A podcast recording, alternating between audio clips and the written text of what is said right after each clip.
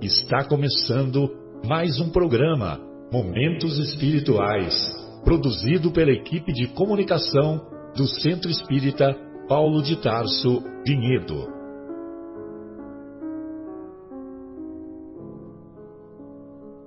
Se guardas contigo o estigma do sofrimento, indagando pela solução dos velhos problemas do ser e da dor, se percebes a nuvem que prenuncia a tormenta e o vórtice traiçoeiro das ondas em que navegas, vem conosco, estudemos a rota de nossa multimilenar romagem no tempo, para sentirmos o calor da flama de nosso próprio espírito a palpitar e morredouro na eternidade, e acendendo o lume da esperança, perceberemos juntos em exaltação de alegria que Deus, o Pai de infinita bondade, nos traçou a divina destinação para além das estrelas. Bem, amigos, então iniciamos a edição, mais uma edição do programa Momentos Espirituais. Hoje estudaremos o capítulo o capítulo número 1 um de O Evangelho segundo o Espiritismo e é, após a prece que será proferida pelo nosso querido Fábio, nós iniciaremos o estudo é, em seguida. Pois não, Fábio?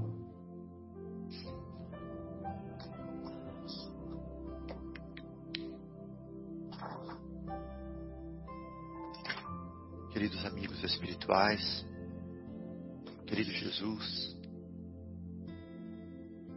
querido Deus, causa, causa primeira do que é, do que existe. Nós que vivemos em Ti, nós que respiramos no Teu amor, nós que sentimos, que pensamos, que experimentamos tudo que experimentamos, que vivenciamos tudo que vivenciamos dentro do teu amor. Nós te agradecemos pela graça da vida, pela glória que é respirar, que é sentir o ar fresco nos nossos rostos, que é apreciar o olhar do amigo, que é escutar uma voz carinhosa, que consola, que traz esperança. Então, nós estamos dispostos nós queremos trabalhar nesse amor. Nós queremos dar as mãos aqui e queremos pedir humildemente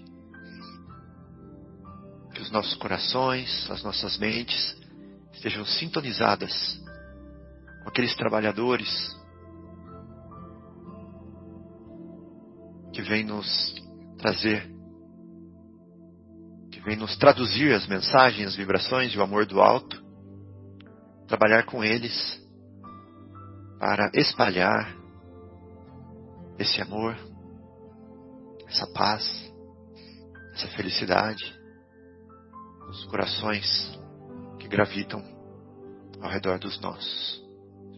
E que nós possamos nos nutrir do amor que nós produz, venhamos a produzir muito obrigado por essa oportunidade de ensinamento. Primeiro para nós que estamos aqui, debruçados no, no livro para passar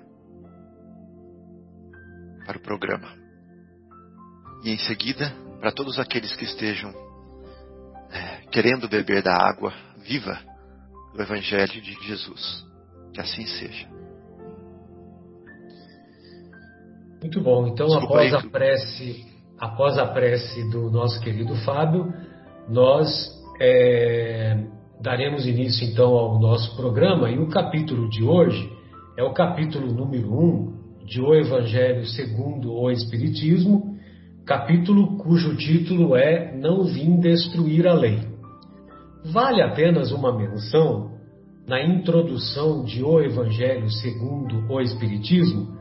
A introdução é um, é um texto muito bonito feito pelo Kardec, muito completo, e eu só gostaria de fazer uma menção que quando ele fala dos objetivos de escrever o Evangelho na visão espírita, segundo o Espiritismo, é, o objetivo dele foi colocar foco apenas nos ensinos morais de Jesus, que é o terreno onde todas as religiões é, todas as, as religiões convergem. Então, os ensinos morais de Jesus, eles, ah, eles fazem um verdadeiro ponto de intersecção de todas as religiões que seguem os ensinos do Mestre. Então, o Kardec, ele não se ateve aos milagres de Jesus, ou a, aqueles ou aquelas é, palavras que foram tidas, que foram colocadas como dogmas, sobretudo dogmas da Igreja Católica, e também ele não quis saber se Jesus, se Maria não era virgem, virgem fisicamente, se, se era virgem fisicamente ou se não era, mesmo porque a virgindade no judaísmo mais tarde, nós aprendemos que a virgindade no judaísmo é virgindade no sentido moral, não no sentido carnal. É no sentido de virgindade de imperfeições. E a Maria, mãe de Jesus, esposa de José, ela se caracterizava pela pureza de sentimentos, pela pureza de coração.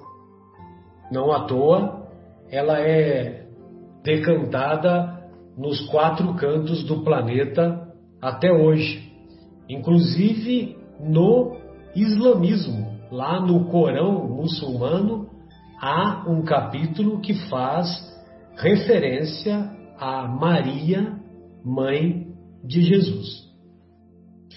Muito bem, e entrando no capítulo propriamente dito, nós vamos encontrar lá para preservar as palavras do mestre, nós vamos encontrar no, nas anotações do evangelista Mateus o seguinte texto, a partir do capítulo no capítulo 5, a partir do versículo 17, e, e eu vou me estender até o, o versículo 20. E o capítulo 5 do Evangelho de Mateus, todos sabemos que é o capítulo que fala sobre o Sermão do Monte. E lá no Sermão do Monte, logo depois que Jesus fala para a multidão e fala para os discípulos que eles são o sal da terra, que eles são a luz do mundo, então ele diz assim: não penseis que vim destruir a lei ou os profetas. Não vim destruir, mas cumprir. Pois, amém vos digo, até que passem o céu e a terra, não passará um iota ou traço da lei, até que tudo se realize. Olha só que interessante, até que tudo se realize. Quem, portanto, violar um desses mínimos mandamentos e dessa maneira ensinar os homens, será chamado mínimo no reino dos céus.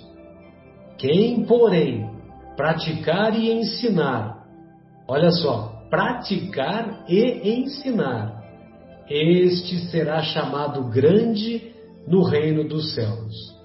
Por isso vos digo que, se a vossa justiça não exceder, não for maior que a justiça dos escribas e fariseus, de modo nenhum entrareis no reino dos céus. Muito bem, então todos nos recordamos que, o, que esses cinco primeiros capítulos de O Evangelho segundo o Espiritismo, o Kardec deixa evidente é os cinco princípios básicos da doutrina espírita. Nesse capítulo, Não Vim Destruir a Lei, ele evidencia o, o princípio, o princípio deísta, ou seja, a doutrina espírita é uma doutrina deísta, é uma doutrina que é, cujo primeiro princípio é Deus, ou seja, e é, e é Deus nos mesmos moldes lá que o judaísmo legou para a sociedade humana. O Deus único, o Deus bom, o Deus justo. Então, no primeiro capítulo, o primeiro princípio, Deus, e a referência à lei é justamente a lei de Deus. E nós nos recordamos que Moisés veio trazer os dez mandamentos. Os dez mandamentos, um deles, todos sabemos que é não matarás, e nós escolhemos aqui uma, uma mensagem que se encontra no livro no livro Ceifa de Luz, psicografado pelo, pelo nosso querido Chico, e que é referente a essa passagem do, do evangelista Mateus. Não vim destruir a lei ou os profetas, mas vim, des, mas vim cumprir, cumprir a lei. Então, nessa mensagem, chamada Ceifa de Luz, o título da mensagem é Lei e Vida. A obra é Ceifa de Luz, né? Como já dissemos. Então, o Emmanuel, olha só o que o Emmanuel coloca. Não matarás, diz a lei.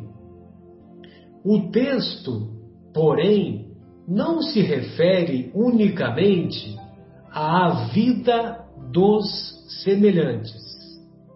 Então, quando, quando Moisés traz lá o ensinamento não matarás, esse ensinamento não está restrito apenas à, à extinção da vida dos nossos semelhantes. Olha só o tanto de outras mortes que nós somos capazes, infelizmente, de impor aos outros no nosso dia a dia. Continua o Emmanuel. Não, frustra, não frustrarás a tarefa dos outros, porque a suponhas inadequada, de vez que toda tarefa promove quem a executa, sempre que nobremente cumprida. Então, quando nós frustramos a tarefa dos outros, infelizmente, nós estamos praticando o matarás, ou, ou estamos deixando de evitar o não matarás. Não dilapidarás, não apedrejarás a esperança de ninguém, porquanto a felicidade, no fundo, não é a mesma na experiência de cada um. Aquilo que para mim é felicidade pode não ser a mesma felicidade para o Marcos, para o Fábio, para o Maurão da Massa, para os estimados ouvintes. Então, se nós é, apedrejamos, dilapidamos a esperança dos nossos irmãos de caminhada, nós estamos impedindo que a felicidade desse, desse irmão é, venha a ser construída. Não destruirás a coragem daqueles que sonham ou trabalham em teu caminho, considerando que, de criatura para criatura, difere a face do êxito. Então, mais uma cacetada aí que muitas vezes nós desencorajamos as pessoas e esse desencorajamento é, reveste-se como um impedimento do não matarás. Não aniquilarás com inutilidades o tempo de teus irmãos, porque toda hora é agente sagrado dos valores da criação. Então, quando nós destruímos o tempo dos nossos irmãos, nós também estamos deixando de praticar o não matarás.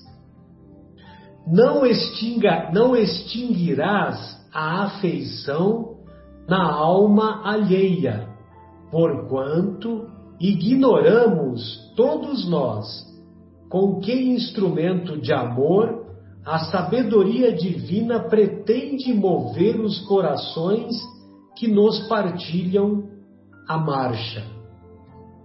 Então, uma vez mais, não devemos extinguir o afeto nas almas alheias, o afeto nas pessoas que cruzam o nosso caminho ou as pessoas que conosco convivem. Não exterminarás a fé no espírito dos companheiros que rendeiam contigo, observando-se que as estradas para Deus obedecem a estruturas e direções que variam ao infinito. Uma vez mais, não devemos exterminar a fé nos irmãos da caminhada. Reflitamos, encerra o Emmanuel, reflitamos no bem do próximo, respeitando-lhe a forma e a vida. A lei não traça especificações ou condições dentro do assunto. A lei simplesmente preceitua: não matarás. E, evidentemente, que a referência é apenas a um dos dez mandamentos. E mandamento para o judaísmo não é um conselho, uma orientação. Mandamento é mandamento de Deus mandamento de Deus é uma ordem e é uma ordem que deve ser cumprida. Então, é nessa linha de raciocínio que Jesus veio e exemplificou, praticou a lei que foi ensinada pelos, pelos seus irmãos lá desde Moisés desde 1300 anos antes da vinda do Mestre. Evidentemente que 18 séculos depois, o nosso querido Kardec recorreu não somente aos ensinos de Jesus, como também soube fazer o casamento entre os ensinos de Jesus e os ensinos que lá na Torá se encontravam. Daí ele escreveu essa obra monumental que já veio pronta, que já veio como um presente para a humanidade, já veio pronta no sentido de que a interpretação já veio mastigada, não mais com as metáforas que tiveram o seu papel para poder atravessar os 18 séculos. Mas após o período em que a humanidade encontrava-se mais amadurecida, a sociedade terrena encontrava-se num patamar de conhecimentos muito mais amplo, aí sim, os benfeitores espirituais trouxeram de presente, de bandeja, essa obra monumental com as interpretações dos ensinos do Mestre, principalmente e em sua essência, já elaboradas. Bem, amigos, então eu gostaria de ouvi-los e eu gostaria primeiro de convidar o nosso querido Mauro a fazer a sua exposição sobre o tema. O Mauro, fique à vontade. Boa tarde, amigos. É uma alegria mais uma vez estar na presença de todos vocês para a gente falar um pouquinho sobre os ensinamentos do nosso Mestre Maior e também poder estudar e aprender junto com todos os amigos aqui do programa e tentar passar pelo menos um pouquinho do que a gente compreende do Evangelho de Jesus para os nossos ouvintes. Então, quando o capítulo de hoje, não vim destruir a lei, itens 1 e 2, as três revelações, então eu, eu queria refletir no, no seguinte aspecto. Quando a gente fala das três revelações, eu penso que, evidentemente, a gente está falando de um período de tempo em que aconteceram essas três revelações. É, esse período, eu entendo que foi um período de preparação da humanidade, desde a criação do planeta até chegar ao ponto de a gente poder compreender as verdades divinas. É importante lembrar que Jesus, ele sempre esteve conosco nessa nossa caminhada, desde a criação da terra, que ele vem acompanhando a evolução e vem preparando o campo para a gente. Como ele diz numa das passagens do seu evangelho, se eu não me engano, a gente estudou a semana passada, ele fala que ele vai antes para preparar o caminho para nós, né? Então ele está desde, desde a formação da terra preparando esse campo para a gente. Se a gente vê lá no livro é, A Caminho da Luz, psicografado, é, não lembro agora, acho que foi pelo Chico, né? É pelo Emmanuel, o Espírito Emmanuel. É, o Espírito Emmanuel, né? Eu não lembro quem psicografou, acho que foi Isso, Chico. Chico que psicografou, sem dúvida. Então, desde de, nesse livro, é, ele diz que a direção de todo o sistema solar sempre teve sob a condução de espíritos puros e perfeitos, e que eles controlam todos os fenômenos da coletividade desses planetas. E Jesus foi um desses espíritos mais puros eleitos por Deus para trazer à comunidade terrestre as lições imortais e, e exemplos do seu evangelho. Então, é, essa, essa, lá diz também que essa comunidade de espíritos se reuniu somente duas vezes, no momento em que foi criado o planeta, né? E, e, a, e a segunda vez que esses espíritos mais perfeitos se reuniram foi quando foi decidido a vinda de Jesus ao planeta para trazer os seus ensinamentos através do seu evangelho. É, então a humanidade já estava prestes a iniciar o um entendimento do caminho da evolução espiritual, que é o que ele, o que é o que nos ensina a doutrina espírita, né? Portanto, Jesus está conosco a, desde a formação do planeta, como diz o Emmanuel, isso há uns 4 bilhões e meio de anos. Então, nós percebemos que Jesus governa esse planeta desde que ele foi criado, desde a sua, desde a sua origem.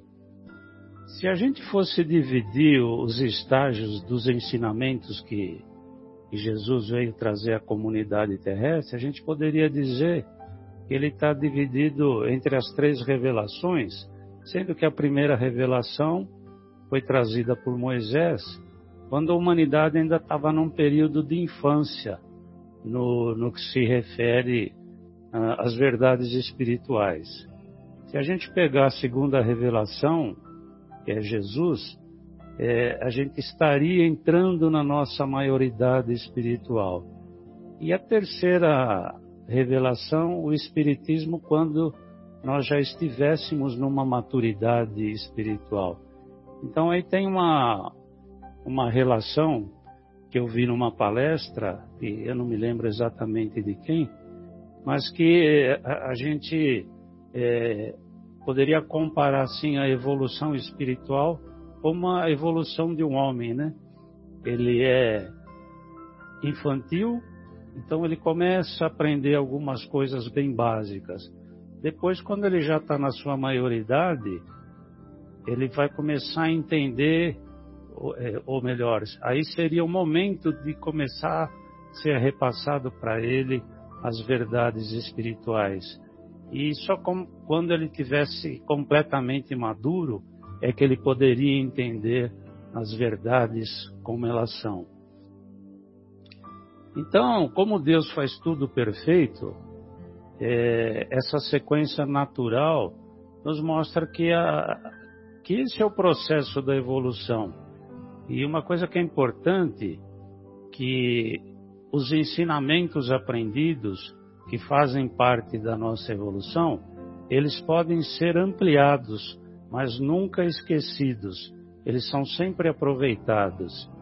É, por vezes, uh, esses ensinamentos são aperfeiçoados e eles vão se adaptando à evolução, pois as coisas vão progredindo e os véus vão se desvelando progressivamente. Por isso que Jesus diz que ele não vem destruir as bases dos ensinamentos que já foram ensinados. Faz parte do processo evolutivo. Nós nunca deixamos para trás aquilo que nós aprendemos para aprender coisas novas. As coisas vão se adaptando, vão se transformando, conforme nós vamos evoluindo também e vamos tendo a capacidade de perceber melhor as coisas. Então, mais, mais especificamente, a gente falando do que Jesus fala, é, que é descrito por Mateus, que o, o Marcelo leu no início, quando ele fala que ele não veio destruir a lei. Então a gente precisa lembrar que os seus discípulos, para quem ele estava falando, eram todos judeus e eles conheciam as leis mosaicas. Então eu, eu comecei a pensar um pouco o porquê que Jesus falou isso para os seus discípulos, né? Talvez, é... Bom, voltando, voltando um pouquinho, as leis de Moisés, só para mim não perder o raciocínio, eram leis que foram colocadas por um povo quase semi-selvagem. E ele estava na condução desse povo é, para a terra prometida, né? Então Jesus provavelmente ele fala isso para os seus discípulos que ele não veio destruir a lei, para que não houvesse talvez uma interpretação errônea por parte de seus discípulos de que ele estaria descumprindo aquilo que, que tinha sido ensinado, né? Mas muito pelo contrário, ele estava dando seguimento às leis estabelecidas por Moisés e pelos profetas. E a gente pode ver também que as leis de Moisés, ela estava dividida em duas partes, né? Que eram as leis divinas, que são os dez mandamentos, e as demais leis, como eu disse que o povo era muito semi-selvagem, era praticamente um povo selvagem, de muito pouca instrução, onde eles, é, talvez poderia dizer que eles praticavam as coisas instintivamente, sem refletir muito nas suas consequências, né? Então ele traz algumas leis que são leis disciplinadoras, né? Então dividimos em duas partes, as leis morais e as leis disciplinadoras. Aqui eu, eu anotei uma curiosidade, porque quando a gente fala dessas leis é, dessas leis de Moisés, é, existem na verdade 613 leis, leis disciplinadoras, né? Então, é, eu anotei algumas curiosidades, eu andei procurando quais seriam essas leis, né? Então, só para a gente ter uma ideia, talvez muitos já saibam, mas eu não sabia muitas coisas disso, então por isso que eu fui procurar. Essas leis disciplinadoras têm algumas coisas que, se a gente refletir nos dias de hoje, a gente vai achar muito estranha, talvez absurdas, mas que Algumas delas são muito válidas até hoje e principalmente naquela época, né?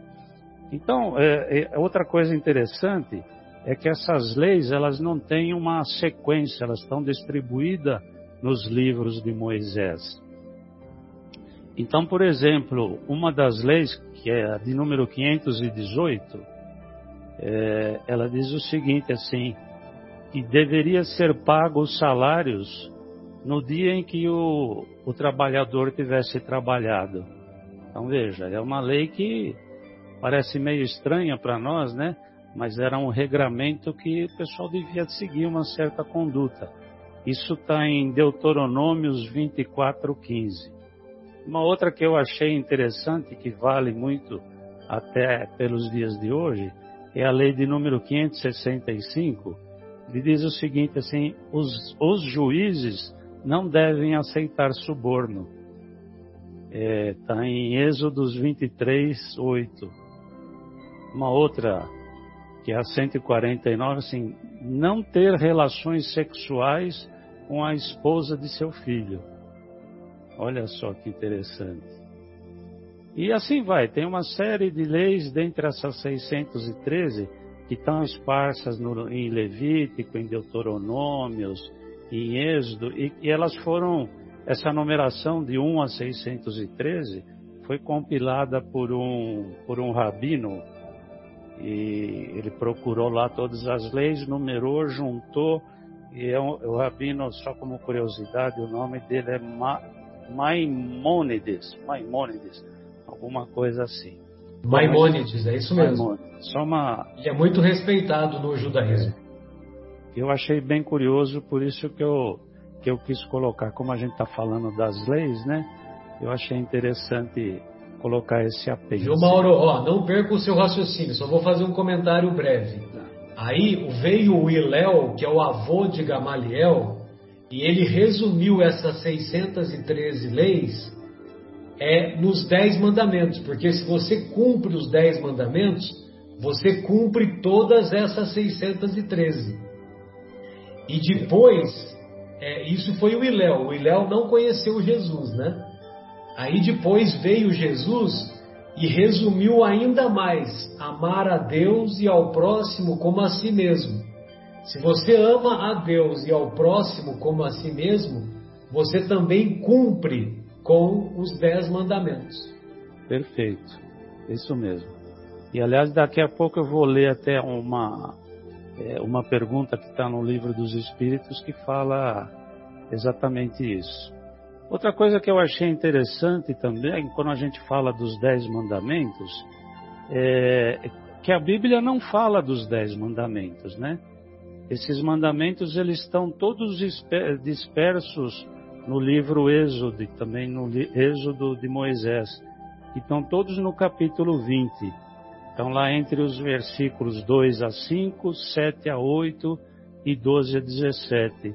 Isso aí eu também aprendi ouvindo uma palestra, é, um estudo lá da, da Federação Espírita Brasileira. E que esses, essas, essas leis, essas dez leis, elas estão dispersas e foram compiladas. Não se tem bem certeza por quem, mas acredita-se que foi Santo Agostinho que fez essa compilação das dez leis, que estão todas dispersas lá no livro de Êxodo. E, e então, para eu, queria agora fazer, o que eu vou fazer é basicamente uma leitura e uma pequena reflexão do que está no livro dos Espíritos, que é do, do livro terceiro, que é, que é sobre as leis, dedicado às leis morais. Então Kardec coloca lá na questão 614, ele pergunta o que é a lei natural ou a lei moral, né? E a resposta dos espíritos é, é que essa lei é a lei de Deus, é a única verdadeira para a felicidade. Então a lei moral é a lei de Deus. Depois, na questão 647, Kardec pergunta para os espíritos o seguinte: a lei de Deus se acha inteiramente contida na máxima do amor ao próximo ensinada por Jesus, que é o que o Marcelo falou há pouco. Os espíritos respondem assim: com certeza, essa máxima encerra todos os deveres recíprocos do homem. Mas agora veja que, é, que observação interessante os espíritos colocam em seguida. É preciso, entretanto, mostrar-lhe a aplicação, pois do contrário a negligenciarão, como fazem até hoje. Aliás, a lei natural compreende todas as circunstâncias da vida e essa máxima compreende apenas uma das suas partes. Os homens necessitam de regras precisas. Os preceitos gerais ou muitos vagos, deixam aberta muitas portas para interpretação. Olha que interessante o que eles falam aí, né? E mais uma que eu também acho bem interessante é, é a questão 648, em que é, Kardec pergunta assim para o Espírito da Verdade: que pensais da divisão da lei natural em dez partes, compreendendo as leis sobre adoração, trabalho, reprodução, conservação, destruição, sociedade, progresso, igualdade, liberdade e a décima, justiça, amor e caridade. Olha o que eles respondem. Essa divisão da lei de Deus em dez partes é a própria lei de Moisés. Pode abarcar todas as circunstâncias da vida, o que é essencial. Podes, pois, segui-la, embora nada tenha ela de absoluto, como, aliás, qualquer outro sistema de classificação, os quais dependem do ponto de vista sob o qual uma coisa é considerada. E aí ele fala assim: a última lei é a mais importante, é porque ela é por ela que o homem pode progredir mais na vida espiritual, pois que ela a toda resume, que é a de número 10 que fala justiça, amor e caridade. Exatamente. Então está tudo resumido aí na 648, todo o entendimento do que Jesus fala lá para os seus discípulos sobre, sobre a lei que condensa todas as demais. Então, quando ele e aí num determinado momento ele fala que ele substitui toda a lei por uma só, que é a lei do amor, né? Que contém todos esses ensinamentos: o amor, a caridade e a fraternidade. Para terminar, eu queria fazer mais uma, uma pequena, não uma leitura, mas uma, um certo resumo do que está nesse primeiro capítulo aí do Evangelho segundo o Espiritismo, na instrução dos Espíritos, é, onde o Espírito que faz a mensagem ele se intitula como um Espírito Israelita. Um Espírito Israelita, isso aí. Eu vou ler umas partes e tentar resumir outras para não ficar muito longo. Ele diz o seguinte: que Deus é único e Moisés, o Espírito que Deus enviou com a missão de fazê-lo conhecer, não somente pelo hebreu, mas também pelos povos pagões. Isso seria a infância. O povo hebreu foi o instrumento de que Deus se serviu para fazer essa revelação através de Moisés e dos profetas. E as vicissitudes da vida desse povo foram feitas para chocar o homem. Por isso que a gente vê umas leis que parecem ou que são realmente chocantes, que estão lá no livro de Êxodos, é, compactados lá pelo Rabino Maimonides. Maimônides, que você né? citou, né? É verdade. Isso. Então, os mandamentos de Deus dados por, por Moisés, hum. essa, essa linha é muito interessante. Ele fala assim: os mandamentos de Deus dados por Moisés trazem o germe da mais ampla moral cristã.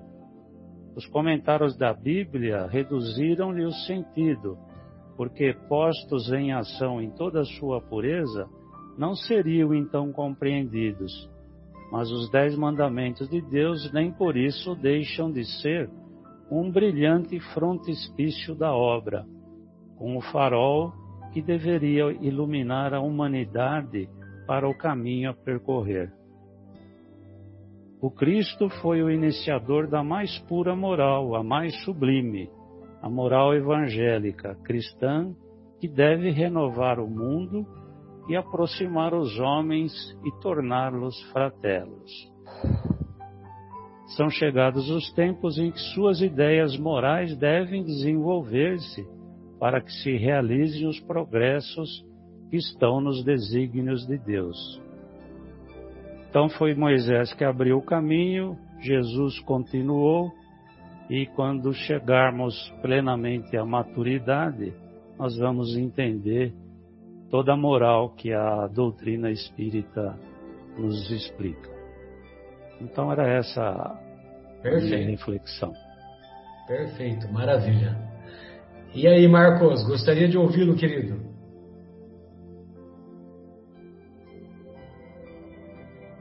habilita. Isso, obrigado. Boa tarde, amigos. É, muito bom, Maurão. Maurão já fez uma, uma abrangência muito bacana aí de, é, sobre o, o, capítulo, né? É, o que eu gostaria também né, de, de, de colocar é sobre essa questão, né? De que lei Jesus falava né, quando ele está aqui, inclusive no Evangelho segundo o Espiritismo, né, é, eu não vim destruir a lei, a lei com L maiúscula, né, com, L maiúsculo. Ele não veio destruir a lei é, dos homens. É, ele, ele, é, desculpa, não, não veio destruir a lei divina, porque esta lei é, é imutável, né? ela não, não se modifica. E essa lei divina, ela é, é abrangente, é abrangente para o universo. A lei do magnetismo, enfim, tudo que rege a lei. Tudo, tudo que rege a lei, inclusive, é claro, as leis morais, que é, estão até dentro da gente. Parece que a gente sabe quando está fazendo uma coisa que não é certa. É, parece que essa lei está dentro de nós. Né? É, então Jesus não veio destruir isso, esse sentimento que nós temos quando estamos é, saindo do trilho, digamos assim. Né? Todos temos este, esta, é, é, essa sensação ou essa sensibilidade. Por quê? Deus colocou isso dentro de nós está né? Tá dentro do nosso coração, diante das nossas vivências, viemos aprendendo. É claro, temos muito e muito que aprender, né? até porque nós cometemos ainda os erros. Mas Jesus veio também, veio falar que ele não veio destruir a lei, a lei divina, a lei natural, a lei imutável.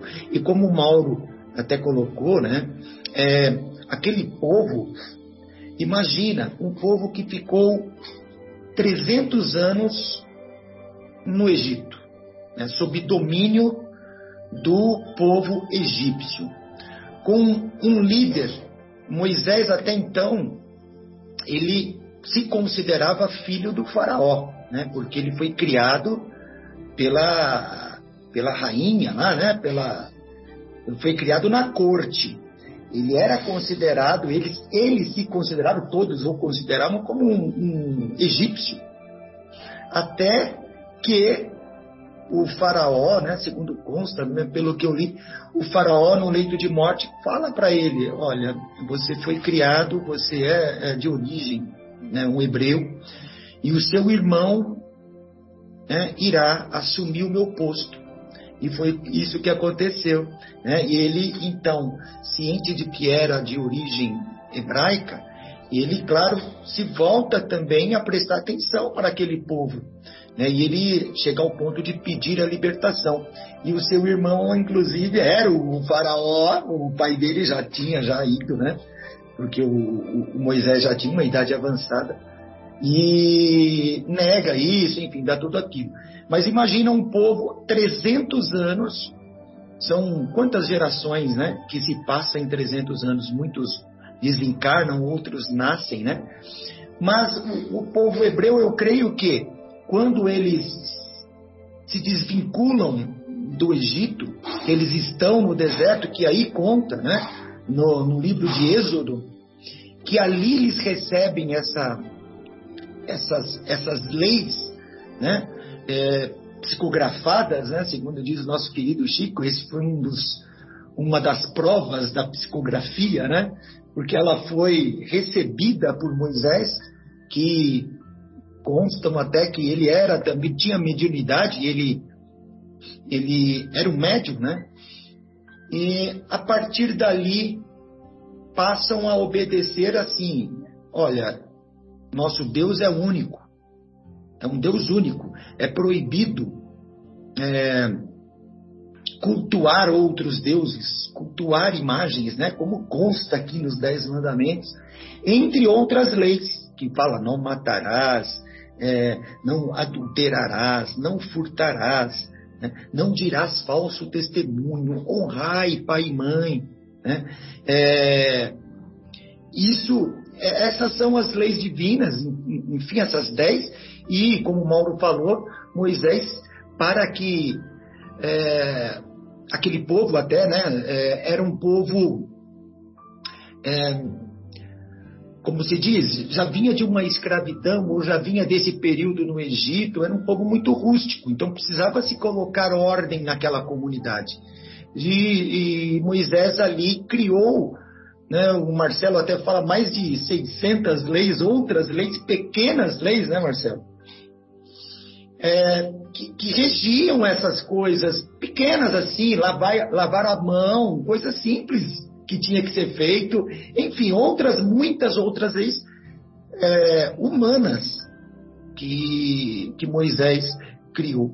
Né? Então, para a gente só pelo menos a diferenciar o que é divino, o que é natural e imutável, e daquelas leis que vão mudar com o passar do tempo. Elas vão realmente sofrendo alterações de acordo com os povos, de acordo com cada uma das culturas, enfim, né?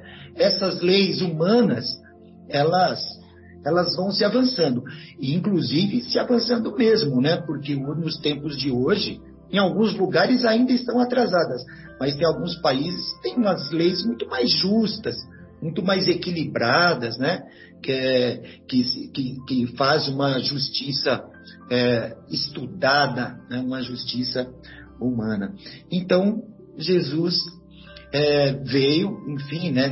foi, a, digamos, a segunda etapa da revelação, ele vem para mudar esse conceito, ele veio manter a lei, evidente as leis divinas, né?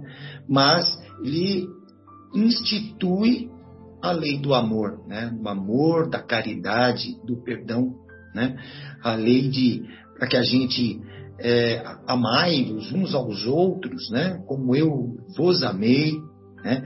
A lei, aquela aquela passagem é, de é, a passagem de é, amar o teu Deus acima de, tu, de, todas as coisas e ao próximo como a ti mesmo, já vinha inclusive de uma das passagens de Moisés, né, Marcelo? Marcelo até cita bastante isso, né? Já vinha nessa passagem e, e Jesus evidente que ele enfatiza isso também, né? Em, em, um dos ensinamentos que ele que ele fala, né? Até o rapaz fala, eu sigo todas as leis, enfim, é, quando que eu vou para o reino de, de Deus? Então, então Jesus enfatiza novamente, lembra dessas leis e ele complementa, né? É, amai, amai uns aos outros, é, é, conforme é, como eu vos amei.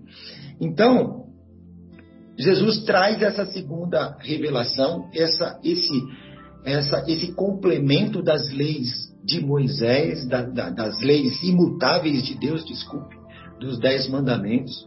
É, só que ele, ele não, ele não, os ensinamentos que ele, ele teve três anos e meio de, de ministério, né, passando seus ensinamentos para o povo, evidente, né, não daria em três anos e meio para aquele povo ele passar tudo.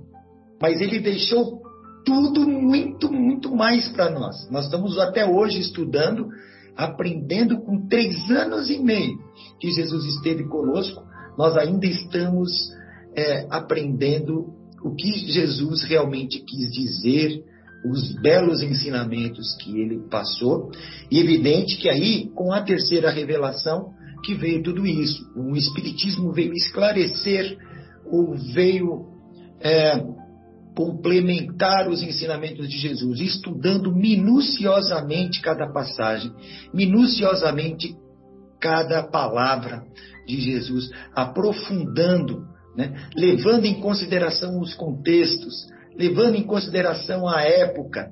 Né? Então, não há aquela inflexibilidade. Né? O Espiritismo não, ele, ele, ele vem trazer os ensinamentos de Jesus com raciocínio, né? com é, estudando os pormenores.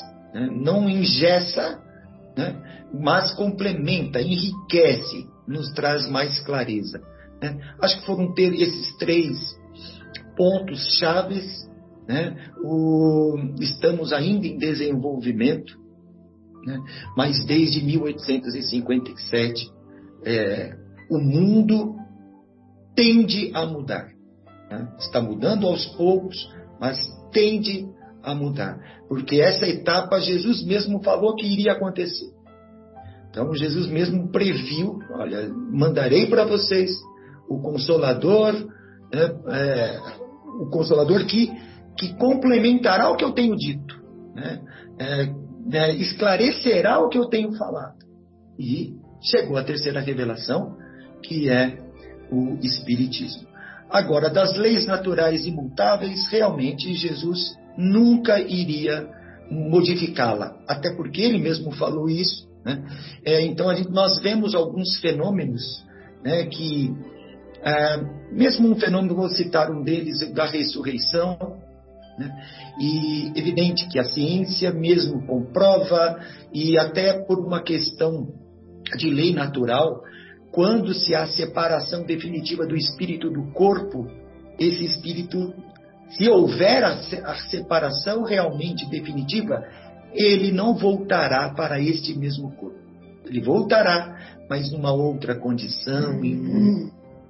Tanto que o fenômeno da ressurreição de Lázaro né, é explicado pelo Espiritismo como Jesus, ciente de que Lázaro ainda não havia se separado, o espírito de Lázaro estava ali ligado ao corpo. Jesus apenas restituiu a sua consciência, a sua saúde, aquela consciência despertou o espírito que estava no corpo de Lázaro. Foi isso. É, como teve outras ressurreições, o Marcelo até citou uma outra, uma outra preleção que ele fez ontem, que eu queria citar também, e é isto, né? É, Jesus, ele não modifica a lei. Um espírito, quando se separa de um corpo, ele se separou desse corpo completamente. Então ele não pode voltar para este corpo. Principalmente imagine um corpo que está em decomposição e ele volta para o corpo que está em decomposição, né? Coisa doida, né? Isso só em cinema. Era isso, gente, que eu queria só colocar para vocês sobre esse capítulo, sobre essas observações minhas. É, muito obrigado a todos. Agradeço e fiquem com Deus. É, os outros dois casos são aquele da a Talita, né, que é a filha de Jairo, o chefe da sinagoga de, de Cafarnaum, e também o filho da viúva de Naim, que é um, que é um terceiro caso. Filho. E como você bem lembrou, A doutrina espírita não se caracteriza pelo dogmatismo. A doutrina espírita, como Jesus, ela expõe os ensinamentos, ela não impõe, ela expõe. Então, por exemplo, é, por, que, que, por que, que não tem nenhum relato de Jesus discutindo com alguém? Porque Jesus não queria ganhar nenhuma argumentação, nenhuma contenda. Ele queria apenas expor os ensinamentos. Aí cabe a você decidir se você vai examine como nos ensina Paulo, né? Examine todas as coisas e retenha o que é bom. Só que os ensinamentos de Jesus, apenas todos são bons. Apenas todos devem ser retidos, né? E aí, Fabinho, gostaria de ouvi-lo, querido.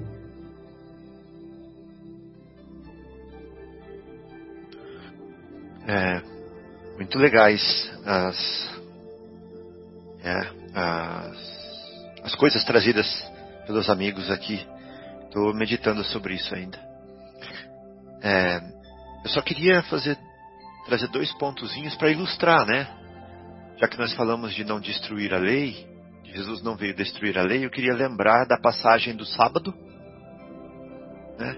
Queria lê-la aqui para a gente ver é, o que, o, um exemplo do que significa não destruir a lei. Caminhando Jesus pelas searas em um sábado, os seus discípulos, ao passarem, começaram a colher as espigas.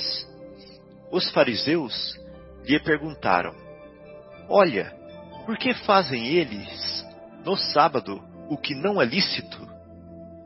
Ele lhes respondeu: Nunca lestes o que fez Davi? Bom, antes de eu continuar lendo aqui, só para a gente já refletir um pouco, né? Então, os fariseus que apareceram viram os discípulos de Jesus, né, os apóstolos, colhendo espigas num dia de sábado, num sabá, que era proibido pela lei. Né? Esse tipo de trabalho era proibido pela lei. Ou seja, colheita no sábado era proibido. Né? Colheita é um trabalho e era proibido no sábado. Bom, então, nesse aspecto, Jesus estava contrariando a lei. A lei de Moisés, que era a lei que o povo judeu é, seguia. Os fariseus então perguntaram: Olha, por que fazem eles no sábado o que não é lícito, ou seja, o que está fora da lei? Ele lhes respondeu: Nunca lestes o que fez David, ou seja, David era é, respeitado né, pelo povo judeu, né, o rei David era respeitado pelo povo judeu é, amplamente. Né? Então nunca lestes o que fez David quando lhe viu em necessidade, não, quando se viu em necessidade e teve fome, ele e seus companheiros, como entrou na casa de Deus, sendo Abiatar sumo sacerdote e comeu os pães da proposição. Então, para, então ele está mostrando que Davi fez a mesma coisa. Né? Davi, Davi entrou com os seus e comeu o pão da proposição que só o sumo sacerdote pode comer né? os quais só aos sacerdotes era lícito comer, e ainda deu aos seus companheiros. Então, acrescentou Jesus, o sábado, aí vem a nova, né? o novo ensinamento, ou seja, o, o verdadeiro cumprimento da lei. Vem agora, né? O sábado é respeitável, sim, mas o sábado foi feito para o homem por causa do homem, e não o homem para o sábado, ou seja, por causa do sábado. Assim, o filho do homem é senhor até do sábado. Bom, então, nessa passagem aqui, Jesus está tirando a está tirando uma capa da cebola. Ele está indo para a capa de dentro, né? Ele está revelando para a criança que o bebê não nasce da cegonha. Né? Ele está falando é, a, a, que, que, não é, é, ele está ensinando uma, uma, um nível de profundidade maior aqui para a gente, falando assim: olha, meu filho, não é a forma que importa, é o fundo. Né? É o fundo. Se você é respeitoso com o sábado, com o dia da reflexão, com o dia da meditação, com o dia do descanso, mas você tem fome, lógico que você pode pegar uma espiga e comer. Né? Mas tudo bem, guarda o sábado, guarda um dia é, de meditação, de avaliação, né? de, é, de espiritualização para você. É o que está recomendado lá na lei. Né? Mas é lógico que se você tiver fome, você vai, você vai é, colher uma espiga e vai comer. Então, Jesus está trazendo isso para um novo patamar. E um outro exemplo é o exemplo da passagem da mulher adúltera, por exemplo. Eu vou ler. Fala assim: Cada um foi para a sua casa, mas Jesus foi para o Monte das Oliveiras. De madrugada voltou ao templo, e todo o povo ia ter com ele. E Jesus, sentando-se, o ensinava. Os escribas e os fariseus trouxeram uma mulher apanhada em adultério. Vejam bem, ela foi apanhada em adultério. Peraí, então ela foi apanhada em, em adultério? O que que falava lá na lei? Fala assim, ó. Isso está em Levítico, é, capítulo 20, versículo 10. Se um homem cometer adultério com uma mulher casada, isto é, se cometer adultério com a mulher do seu próximo, certamente serão mortos o adúltero e a adúltera. Essa passagem também está em Deuteronômio, com outro texto. Eu não vou ler para não, me, não nos estendermos. Então, ele foi pego, ela foi pega em adultério. Puseram-na no meio de todos e disseram a Jesus: Mestre, esta mulher tem sido apanhada em flagrante adultério. Moisés nos ordenou na lei que tais mulheres sejam apedrejadas. Tu, pois, que dizes? E agora? E agora? Né? A lei, a lei que ele não veio destruir, fala para apedrejar a mulher ali. Sinuca de bico. Sinuca de bico. A lei, então ele não veio destruir a lei. É isso que o capítulo está falando, não é verdade? Que nós estamos estudando. Então, e agora? Aí vamos ver se ele destruiu a lei ou não. Ou se ele tirou uma camada. Né? Isto diziam experimentando-o, para ter de que o acusar. Jesus, porém, abaixando-se, começou a escrever no chão com o dedo. Como eles insistissem na pergunta, levantou-se e disse-lhes: Aquele que dentre vós está sem pecado, seja o primeiro que atire uma pedra. Pronto. Aí está a nova camada da cebola.